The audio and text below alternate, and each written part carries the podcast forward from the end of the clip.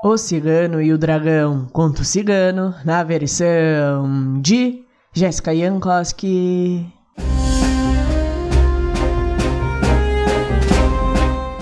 Todas as noites, duas ou três ovelhas desapareciam do pasto de um povoado pequeno, carregadas por um dragão.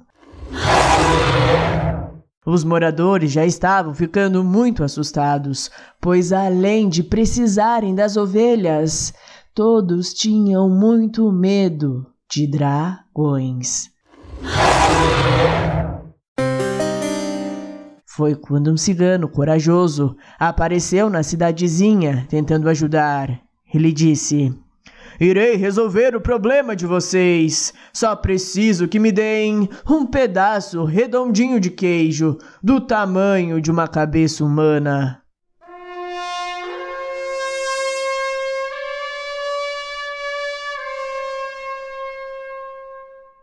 Os moradores imediatamente providenciaram.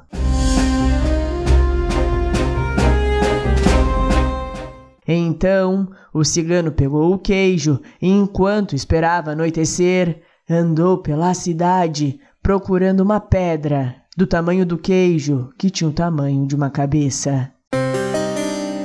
E só quando já estava bem escuro, ele se juntou ao pasto.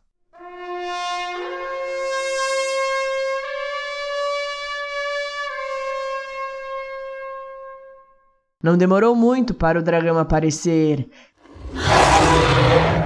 E antes que ele pudesse pegar a primeira ovelha, o cigano disse: Vá com calma, dragão, senão serei obrigado a te matar com toda a minha força.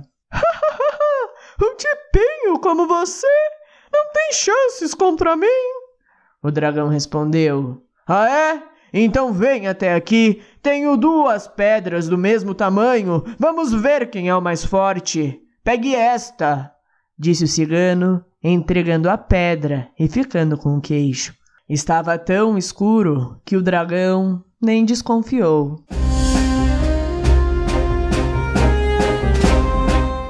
O mais forte de nós conseguirá esmagar a pedra de forma que ela se destrua completamente disse o cigano. Comece você! O dragão pegou a pedra e, com toda a sua força, tentou esmagá-la.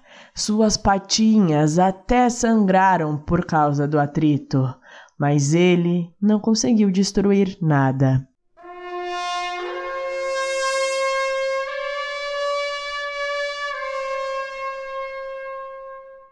Viu? Como você é muito fraco comparado a mim, dragão, veja como eu destruo a minha pedra, e então tema a minha força. O cigano foi lá e apertou o queijo com as duas mãos, fazendo uma cara de quem estava utilizando muita força. O queijo esfarelou-se por completo.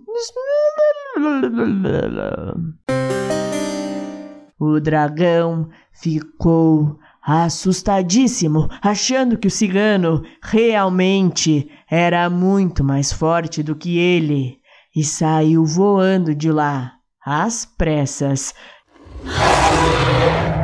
E o cigano aproveitou para berrar: E você não volte mais aqui, dragão, senão serei obrigado a esmagar a sua cabeça também. E foi assim que o cigano salvou as ovelhas do povoado e ganhou cem moedas de ouro como recompensa e gratidão. E aí, o que você achou dessa história? Se você gostou, não se esqueça de curtir e seguir este podcast no seu player favorito. Beijos e até a próxima história. Compartilhe este conteúdo com quem você acha que pode gostar.